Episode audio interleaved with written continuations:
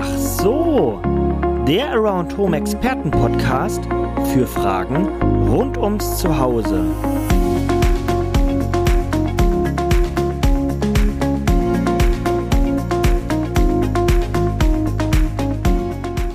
Um die Energiewende zu vollziehen und unseren gesamten Energiebedarf in Deutschland künftig aus erneuerbaren Energien zu decken, ist ein massiver Ausbau der installierten Photovoltaikleistung notwendig.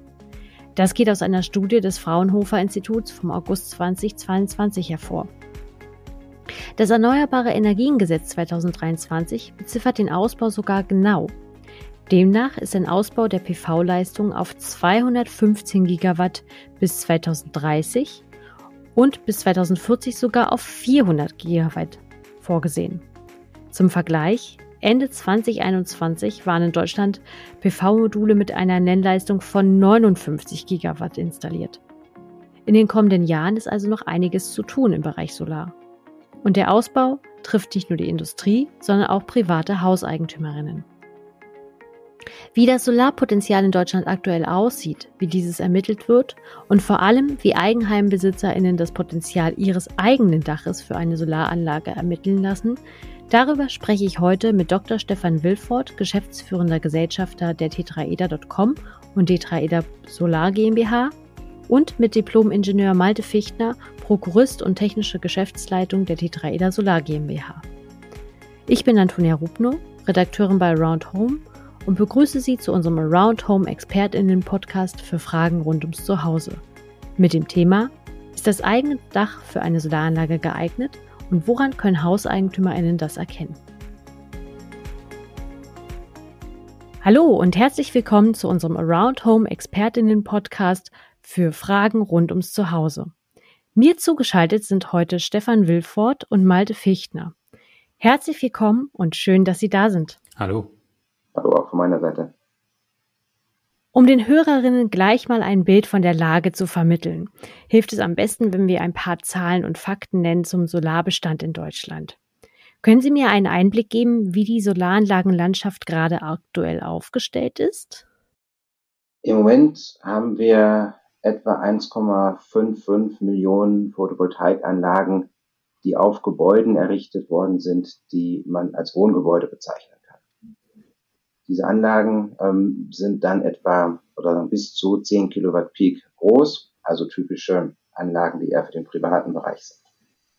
In 2021, da kennt man die Zahlen, haben diese Anlagen etwa 50 Terawattstunden Strom generiert, beziehungsweise auch die weiteren Photovoltaikanlagen etwa 50 Terawattstunden Strom generiert, was einen Anteil von ungefähr 10 Prozent am Gesamtstrombedarf ausmacht. Das ist schon mal, das sind schon mal einige Zahlen, um das nochmal auszu, ein bisschen einzuloten. Das heißt, wie ist Ihre Einschätzung persönlich zu der Lage der Solaranlagen in Deutschland? Haben wir hier noch großes Potenzial, was wir ausschöpfen sollten? Also wir haben, ähm, wie gesagt, etwa 1,55 Millionen ähm, Anlagen, die derzeit gebaut worden sind. Wir haben ungefähr 40 Millionen äh, Wohngebäude, also Gesamtgebäude in Deutschland und ähm, davon ein Anteil etwas unter 50 Prozent, also so 17 Millionen Wohngebäude etwa. Das heißt, wenn wir jetzt auf einem Zehntel der Anlagen sind, die äh, bereits eine Photovoltaikanlage haben, dann hätten wir noch 90 Prozent, bei denen man Anlagen bauen könnte. Von den gesamt 40 Millionen Wohngebäuden geht man davon aus, dass sie ein Potenzial haben von Photovoltaik auf diesen Gebäuden von etwa 1000 Gigawatt Peak, die installierbar wären. Das heißt, da ist noch eine Menge Luft nach oben.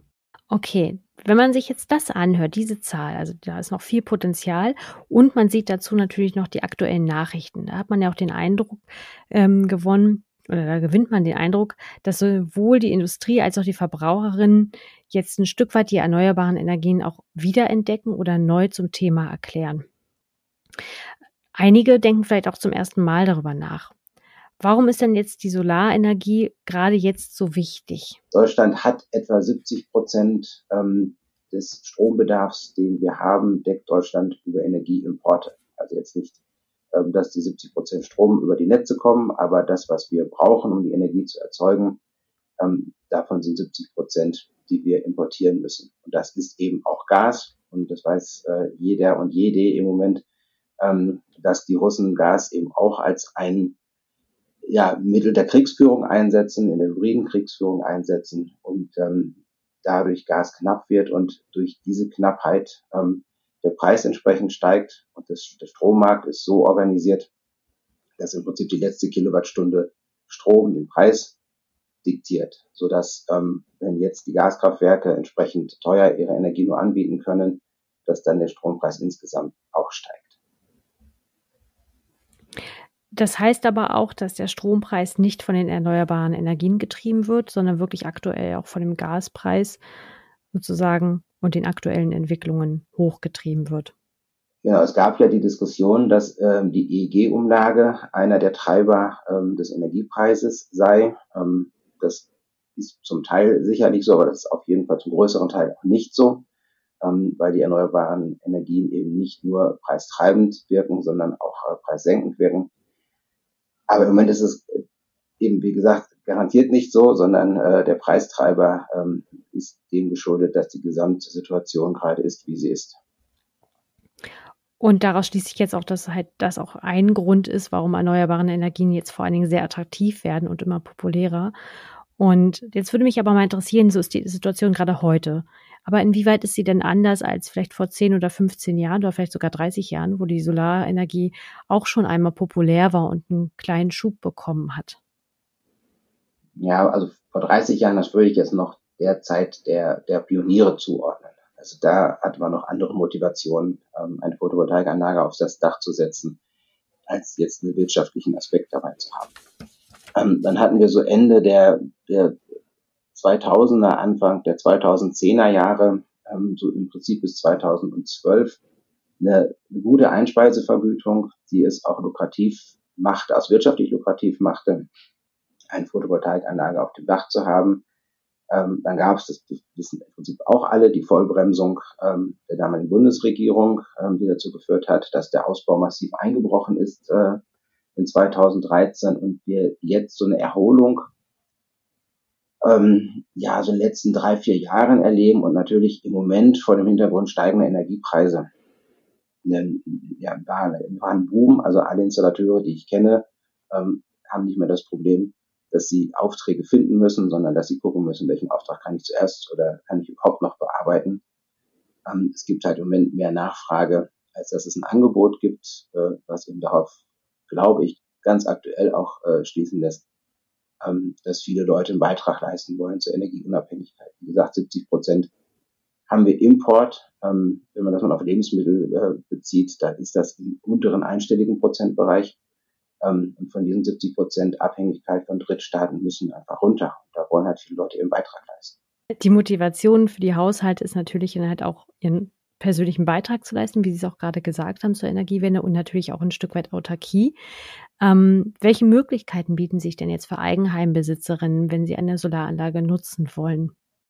Ich würde als, als Eigenheimbesitzer, Besitzerin, glaube ich, zunächst mal überlegen, ähm, was ist mein Ziel? Also ist mein Ziel, das, was wir gerade schon mal angesprochen haben, eher eine gute Rendite ähm, zu erzeugen, dann habe ich wahrscheinlich nach derzeitigem Stand keinen Speicher und eine kleine Anlage, bei der der größte Teil eben auch direkt im eigenen Haushalt verbraucht wird. Ähm, zu klein darf sie auch nicht werden, weil dann die, die fixen Kosten einfach zu hoch sind, aber es ist eher eine kleine Anlage. Möchte ich viel ähm, zum, zum Klimaschutz beitragen, dann würde ich halt wie früher eben auch so viel nutzen, ähm, meiner Dachfläche, wie ich eben nutzen kann. Das ist aber vielleicht nicht die wirtschaftlichste, aber vielleicht emotional bedeutendste ähm, Variante, die man haben möchte. Ähm, dann kann es sagen, ich möchte möglichst viel Autarkie haben, also ich möchte möglichst viel Strombezug, den ich selber habe, auch in den Abendstunden ähm, decken können. Dann würde ich mir eine Batteriegedanken machen.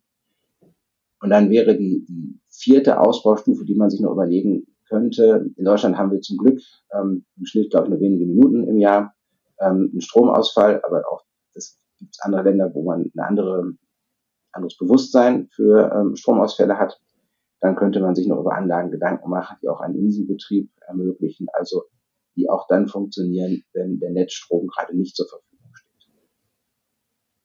Haben Sie eine Einschätzung, Herr Wilford, welche Motivation gerade überwiegt bei der Bevölkerung? Also ob es die Autarkie ist oder eher die Wirtschaftlichkeit? Also wenn ich das von den Installateuren höre, dann ist heute also mindestens mal jede zweite Anlage auch mit einer Batterie ausgestattet. Das heißt, da geht es dann schon darum, auch in den Abendstunden den Strom vom eigenen Dach nutzen zu können. Ähm, deshalb würde ich sagen, ist Autarkie, glaube ich, ein wichtiger Treiber, den man im Moment hat. Jetzt würde mich auch mal interessieren, welche technischen Hilfsmittel und Möglichkeiten gibt es denn, diese Voraussetzungen halt auch zu prüfen, wenn man jetzt sagt, man möchte autark werden von steigenden Energiepreisen? Ähm, wo in Deutschland haben denn Solaranlagen das größte Potenzial, um vielleicht auch genau diese Motivation zu erreichen? Ja, das größte Potenzial, das ähm, hat man auch so ein, ein Süd-Nord-Gefälle, wenn man das äh, so sagen möchte, dass im Süden einfach ähm, mehr Sonneneinstrahlung ist ähm, als in den nördlichen Bundesländern. Das wird ein bisschen dadurch wettgemacht, dass Photovoltaikanlagen eine hohe Empfindlichkeit gegenüber Temperatur haben. Das heißt, wenn sie im Sommer zu warm werden, dass sie dann eben auch nicht so ähm, effizient funktionieren, wie wenn sie denn kühler wären. Ähm, so dass es man jetzt nicht sagen kann, im Norden lohnt es sich nicht, sondern es lohnt sich eigentlich in ganz Deutschland eine Photovoltaikanlage auf dem Dach zu haben, ähm, im Gesamtmix sowieso. Und das war aus unserer Sicht, ähm, wir kommen ja eigentlich aus dem Bereich der Bürgerbeteiligung, der Partizipation, war ganz am Anfang die Frage, warum beschäftigen wir uns eigentlich mit diesem Thema? Da ging es darum, viele Angebote waren da von ähm, ja, Installationsbetrieben, die nicht immer exakt ähm, das prognostiziert haben, was man auch erwarten konnte, um das mal vorsichtig zu formulieren, sondern wo die eine oder andere Prognose eben auch besonders positiv war, um ähm, Menschen davon zu überzeugen, ähm, eine bestimmte Anlage auch dann zu erwerben. Und ähm, wir haben im Bereich der Bürgerbeteiligung, ähm, der Stärkung des bürgerschaftlichen Engagements sehr viel Erfahrung aus dem Bereich der Bauleitplanung, der Stadtplanung und haben das übertragen auf den Bereich der erneuerbaren Energien, indem wir äh, unabhängige Portale geschafft haben, geschaffen haben, die es ermöglichen, ohne dass wir eine Verkaufsabsicht einer Photovoltaikanlage haben, sich ganz unabhängig ähm, über das Potenzial auf dem eigenen Dach zu informieren. Und äh, dann auch vielleicht etwas gestärkt mit einem Installateur zu sprechen und zu sagen, wie passt denn die eine Prognose zu der anderen Prognose und ähm, wie kann man sich da annähern. Herr Fichtner, als äh, technische Geschäftsleitung sozusagen von Tetraedra Solar, möchten Sie uns da noch einen Einblick oder können Sie uns da vielleicht noch einen tieferen Einblick geben, auch nochmal, welche Hilfsmittel und Möglichkeiten Sie dort vor allen Dingen einsetzen, um eben, wie Herr Wilford gerade gesagt hat, auch ein Stück weit die Installateure oder halt auch die Anlagenbetriebe hier zu unterstützen und Potenziale zu erkennen? Ja, sehr gerne. Ähm, wir als Unternehmen stellen Kommunen beispielsweise Solarpotenzialkataster zur Verfügung. Diese sind ein gutes Mittel, um eine erste und vor allem dann auch unabhängige Einschätzung über das Solarpotenzial des eigenen Daches zu erhalten. In einem Solarpotenzialkataster zeigen wir dann für alle Dachflächen einer Stadt oder Region, ob dieses für die Gewinnung von Strom aus der Kraft der Sonne auch geeignet ist ähm, darüber hinaus kann dann auch eine Wirtschaftlichkeitsberechnung vorgenommen werden. Man kann dann auch sehen, wie eigentlich die Autarkiequote wäre, mit oder ohne Batteriespeicher und kann wirklich auf seine persönliche Situation eingehen. Solche Solarpotenzialkataster werden dann häufig von Bundesländern, Kreisen oder Städten bei uns im Auftrag gegeben und ähm, dann auch von den Bürgern durch eine gezielte Internetsuche auch schnell gefunden. Okay, Solarpotenzialkataster ist natürlich auch ein umständliches Wort. Können Sie mal ganz kurz sagen, was das genau ist, sozusagen als Laie, vielleicht auch zum Verständnis? Ja, klar. Ähm, Solarpotenzialkataster kann man sich so vorstellen, das sind im Grunde interaktive Kartenwerke, die man online im Internet aufrufen kann. Und in diesen Katastern ist dann für jedes Gebäude einer Stadt verzeichnet, ob es geeignet ist für die Gewinnung von Solarenergie. Ähm, das Ganze zeigt die nutzbare Sonneneinstrahlung und auch die individuelle Verschattung des eigenen Daches auf, so dass man selbst auch zu einer leicht verständlichen Einschätzung kommen kann und wie gesagt auch diese Wirtschaftlichkeitsberechnung vornehmen kann, die vielleicht erstmal nicht ganz trivial erscheint und sich dann auch sicher sein kann, dass sich das Ganze lohnt oder auch zumindest für die ausreichende Autarkie ähm, sorgen kann. Wenn Sie sagen, die sind für also bundesweit sozusagen verfügbar. Sind die denn auch bundesweit einheitlich? Ist das immer, folgt das immer demselben Aufbau oder gibt es hier auch Unterschiede? Leider nicht ganz. Da gibt es tatsächlich Unterschiede. Das liegt auch daran, dass in den Bundesländern die Daten nicht immer in der gleichen Qualität vorliegen. Da arbeiten wir natürlich auch ganz aktiv daran, da ein Bewusstsein für zu schaffen, dass diese Daten erhoben werden und gerade auch für diesen Zweck genutzt werden können. Ähm, man muss sich da ein bisschen informieren. Wie gesagt, im Internet kann man danach suchen.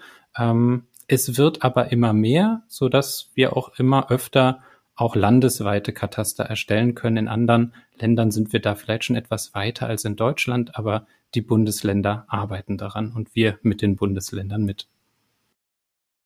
Sie haben gerade gesagt, dass man die Solarpotenzialkataster im Internet auch einfach aufrufen und finden kann. Damit sich die Hörerinnen jetzt vielleicht ein besseres Bild machen können, wie kann ich mir denn den Aufbau vorstellen? Was erwartet mich dann, wenn ich so etwas aufrufe? Gebe ich dann meine Postleitzahl ein? Muss ich denn Daten vielleicht zu meinem Dach eingeben? Was genau erwartet den Hauseigentümer? Genau, in der Regel ähm, gibt es eine kleine Portalseite, auf der auch weitere Informationen zur Verfügung gestellt werden, zum Beispiel Tipps zur Planung einer Anlage ähm, das Kataster selbst ist dann über die eigene Adresse aufrufbar. Ich kann dort dann schon meistens das eigene Gebäude sehen und auch die Einstrahlung auf meinem Dach erkennen. Ähm, und bei uns ist es dann auch so, dass man wirklich einen einfach zu nutzenden Assistenten aufrufen kann durch Klick auf das Gebäude. Da werden einfache Fragen zu meiner persönlichen Situation gestellt ähm, aber auch optionale Kriterien können oft eingesehen und verändert werden, so dass man das Ganze wirklich möglichst genau auf die eigene Situation einstellen kann und man wird dann durch die verschiedenen Bereiche geführt. Das heißt, es gibt ähm, Photovoltaikanlagenplanung, es gibt die solarthermische Planung für die Erzeugung von Wärme Energie, um zum Beispiel die Heizung oder Warmwasser zu unterstützen. Und das Ganze geht dann eben auch in die Wirtschaftlichkeitsberechnung, um die Rendite am Ende ein bisschen einschätzen zu können. Das ist ein einfach zu steuernder Assistent im Idealfall. Ähm, und am Ende ist in der Regel dann auch ein PDF-Bericht zum Beispiel möglich, mit dem ich dann auch selber einmal zu einem Handwerker gehen kann und mich weiter informieren kann. Das heißt, die Hauseigentümerinnen können mit Hilfe so eines Katasters beziehungsweise mit Hilfe ihres Tools zum Beispiel auch feststellen, welches Potenzial ihr persönliches Dach jetzt auch äh, hinsichtlich Solaranlagen haben. Und das auch, was äh, Herr Wiffert, was Sie auch angesprochen hatten, sozusagen auch mit Ihren Zielen abgleichen, ob Sie eben sagen wollen, Sie wollen den eigenen Strombedarf konkret decken oder vielleicht auch sogar in die Wirtschaftlichkeit gehen und noch ein Stück weit den Strom vielleicht ins Netz einspeisen und dafür auch Vergütungen erhalten. Das ist quasi mit diesem Tool möglich. Ganz genau. Okay.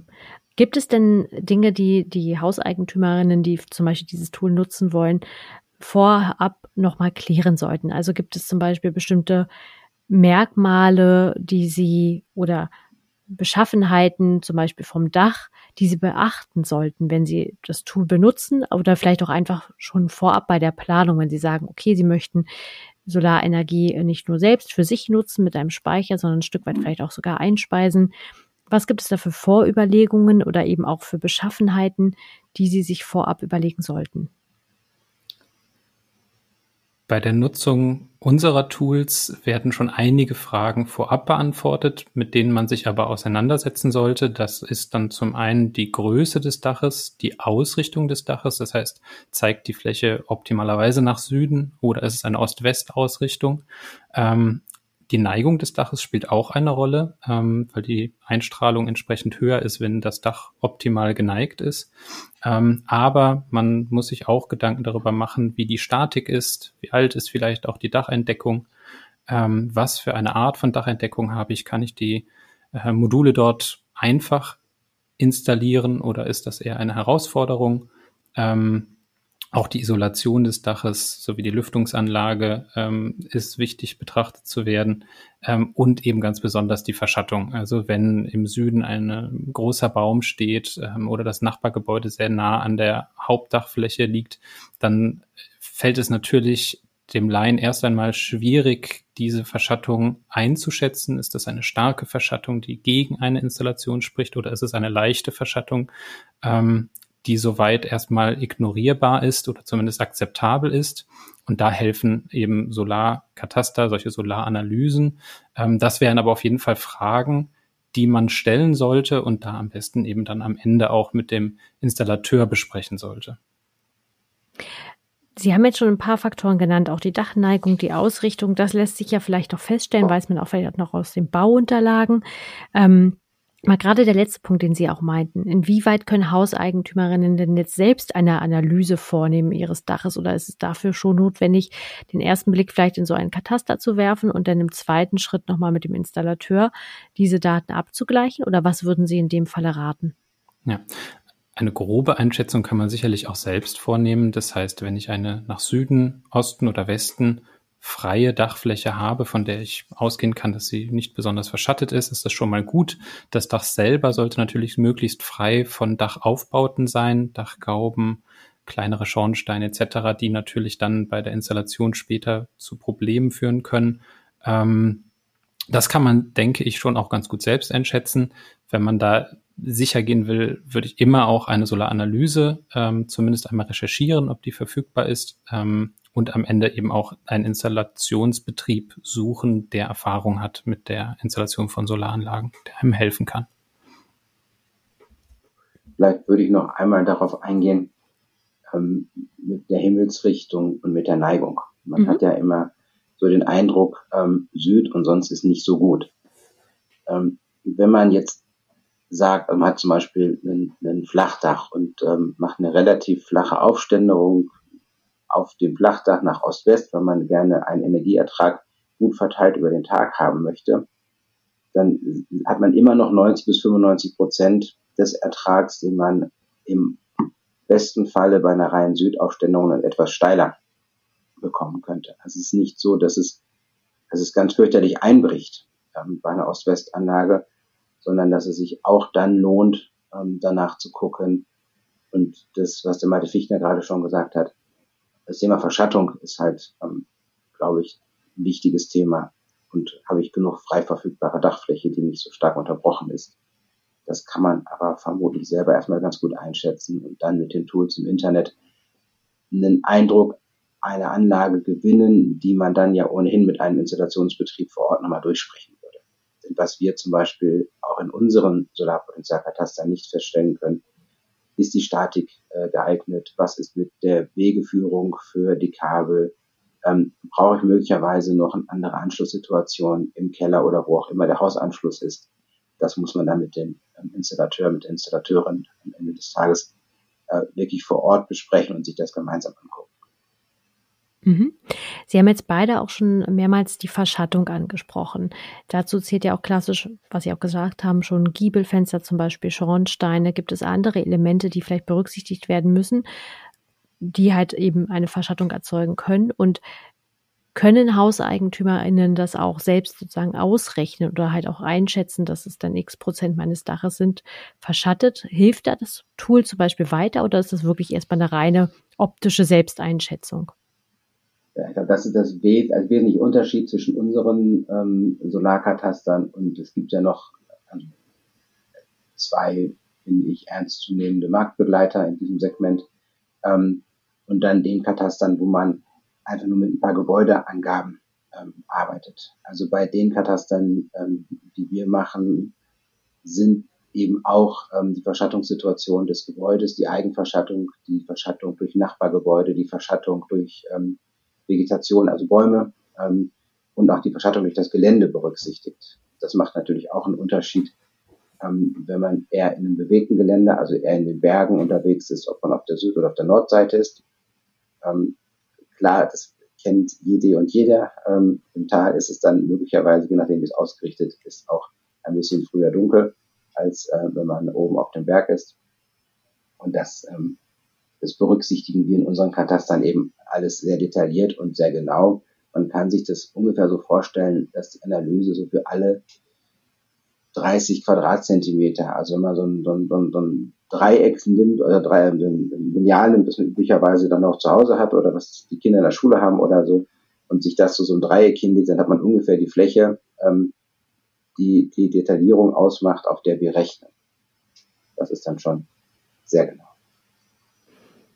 Das klingt auf jeden Fall sehr gut. Und gerade wenn ich mir die aktuelle Situation auch der HandwerkerInnen und der Installateure auch für Solaranlagen ansehe, ist es wahrscheinlich ein guter erster Schritt auch für Hauseigentümerinnen, wenn sie sich erstmal selbst informieren über eben solche Kataster, doch schauen, wie hoch ist denn vielleicht auch schon das Potenzial meiner Solaranlage, um da eine Einschätzung zu haben und sich halt auch dann an die Fachfirma zu wenden. Ähm, wir haben jetzt ja auch gerade noch mal viel über Verschattung gesprochen. Welche weiteren Störfaktoren gibt es denn auch vielleicht, die das Potenzial des Daches oder halt auch den Ertrag letztendlich vielleicht sogar schmälern können? Ja, genau. Also hauptsächlich ist es natürlich die Verschattung, ähm, aber wir sehen auch immer mal wieder, dass erstmal die falsche Dachfläche gewählt wird. Es ist gerade bei Ost-West-Anlagen oder auch Dächern gar nicht so einfach zu entscheiden, auf welcher Seite des Daches die Anlage denn platziert werden sollte. Das fällt teilweise auch den Fachbetrieben schwierig. Ähm, da hilft es natürlich, wenn diese sich auch Zugriff auf die Solaranalyse-Daten ähm, suchen. Also auch da liefern wir natürlich direkte Schnittstellen, ähm, damit eben diese Auswahl der besten Dachfläche ähm, erfolgen kann. Ähm, und grundsätzlich ist natürlich am Ende auch der professionelle Anschluss der Anlage wichtig, ähm, die professionelle Installation. Ähm, und da ist dann wirklich der, der, der Fachbetrieb ähm, wichtig, der dort gewählt wird. Was ist denn Ihre Motivation, Solarpotenzialkataster auch zur Verfügung zu stellen und eben auch immer weiter auszubauen, dass sie mehr Potenzial, also dass sie das Potenzial der Dächer in Deutschland noch besser anzeigen können? Also zum einen geht es uns darum, ein Angebot äh, für Bürgerinnen und Bürger zu schaffen, selbst sicher zu werden. Also ähm, sicher zu sein in dem, was ist mein Ziel, aber auch sicher zu sein in dem, was ist mein Potenzial. Und dann mit dieser Sicherheit auf einen Betrieb zuzugehen und zu sagen, das habe ich vor, das ist mein Dach. Ähm, und ich würde jetzt gerne im Detail darüber sprechen. Wir sind natürlich auch daran interessiert, dass ähm, die Installationsbetriebe das nutzen. Denn Installationsbetriebe haben halt sehr, sehr viele Anfragen im Moment und haben so eine Möglichkeit, mit einem Solarpotenzialkataster schnell zu prüfen, ob eine Anlage auf einem bestimmten Gebäude überhaupt installierbar und ähm, ja, rentabel ist, ähm, je nachdem, was die Kundin, der Kunde dafür Zielvorstellungen hat und können dann auch schnell beraten und gut beraten, was die richtige Anlage ist und wie die richtige Auslegung ist. Auch ein Aspekt, den man berücksichtigen kann, ob eine ähm, solarthermische Anlage in Frage kommt und dass man für eine solarthermische Anlage erst die sehr direkten und die wird auch steileren äh, Flächen anschaut. Also Solarthermie braucht man halt, je nachdem, ob das für Warmwasser oder für Warmwasser und Heizung ist. Ähm, auch da muss man dann gucken, wie man das ausrichtet, ähm, auch wie steil die Anlage sein soll, welches äh, System man da nimmt, ob eher Vakuumröhrenkollektoren oder eher Flachkollektoren. Das kann aber ein, ein Betrieb gut beraten, ähm, wenn man sagt, was man will, dann wissen die, wie sie es auszulegen haben. Aber im Hinblick auf einen Solarpotenzialkataster macht es Sinn, sich darüber auch Gedanken zu machen, weil man möglicherweise Flächen erst freilässt für den Bereich Solarthermie, bevor man dann weitere Flächen nutzt für den Bereich Photovoltaik, die, ähm, auch wenn sie nicht jetzt in der optimalen Ausrichtung dann genutzt werden, ja immer noch 90, 95 Prozent des solaren Stromertrags bieten. Bildet denn ein Solarpotenzialkataster sowohl das Potenzial für eine PV-Anlage zur Stromgewinnung als auch zur, für eine Solarthermie ab? Ja, in der Regel schon. Ähm, das sollte zumindest so sein. Es sollte auch gemeinsam betrachtet werden. Auch da hat es in den letzten Jahren natürlich Weiterentwicklungen gegeben. Und da geht es auch gerade darum, wie man die Fläche optimal plant, dass man zum Beispiel zunächst auch darüber nachdenkt, wo könnte man solarthermische Module installieren und danach, wo kann ich Photovoltaik-Module platzieren, also Module, die Strom erzeugen anstatt Wärme. In der Regel ist es aber heutzutage so, dass beides berücksichtigt wird. Okay, dann halte ich nochmal fest, was Sie auch schon nochmal gesagt haben, dass es einfach ganz wichtig ist, sich vorab Gedanken zu machen, was genau möchte ich machen, was möchte ich mit der Anlage erzielen und dementsprechend halt auch das Kataster auch zu nutzen, das Potenzial zu erkennen und mich dementsprechend anschließend auch an eine Fachfirma zu wenden und ihr vielleicht auch sogar die Daten zu geben. Was mich interessieren würde, stehen die so Solarpotenzialkataster kostenfrei zur Verfügung? Für Bürgerinnen und Bürger sind diese Kataster frei verfügbar. Das ist ja auch der Sinn dahinter, dass wirklich jeder, jeder Bürger, jede Bürgerin sich frei darüber informieren kann. Abschließend würde ich mich freuen, wenn Sie unseren Zuhörerinnen und den Hausbesitzerinnen noch Ihren persönlichen Tipp rund um das Thema Solaranlage mitgeben würden. Und vielleicht auch sogar einen kleinen Ausblick geben, was Sie sich wünschen würden hinsichtlich des Ausbaus der erneuerbaren Energien. Ich fange mal mit dem, was ich mir wünschen würde, an. Ähm, haben ganz zu Anfang gesagt, wir haben etwa im Moment zehn Prozent des äh, Strombedarfs gedeckt aus Solaranlagen, die ähm, auf Dachflächen, an Dachflächen in der Freifläche liegen. Und wir haben gleichzeitig aber etwa das 20-fache Potenzial von dem, was wir heute haben, noch auf den Dachflächen verfügbar. Also wir brauchen nicht mal alle Dachflächen, um den ähm, Strombedarf zunächst mal bilanziell zu decken. Das Thema Ungleichzeitigkeit von Verbrauch und von Angebot lasse ich mal außen vor. Aber ich würde mir halt wünschen, dass alle die, die eine Dachfläche haben, die sich eignet ähm, von der Einstrahlung, von der Statik her, dass da ein, ein Ruck durch das Land geht und gesagt wird, wir machen halt unseren Beitrag für eine Energieunabhängigkeit ähm, des Landes, wir tragen dazu bei, ähm, das Klima zu äh, schonen und am Ende tragen wir auch dazu bei, dass äh, die Strompreise ähm, mittelfristig wieder auf einem äh, für alle gut verträglichen Niveau bleiben. Ja, und mein Tipp, ich kann es nur nochmal wiederholen, sich Gedanken dazu zu machen, das ist meine persönliche Motivation und dann dieser Motivation zu folgen, ähm, aber das Thema eben anzugehen. Das äh, ist Wunsch und Tipp gleichzeitig.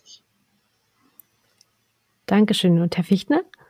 Ja, ich kann das so natürlich nur unterschreiben, unterstützen und mein, mein Wunsch und Tipp wäre natürlich zum Schluss dieses Podcasts äh, sofort in das Internet zu schauen, nach dem eigenen Potenzial zu schauen, das Solarpotenzialkataster zu öffnen und wirklich den nächsten Schritt zu gehen. Und der fängt damit an, sich erstmal über das Potenzial zu informieren. Und ich glaube, viele werden überrascht sein, wie groß das Potenzial ist und wie kostengünstig mittlerweile auch Solaranlagen geworden sind.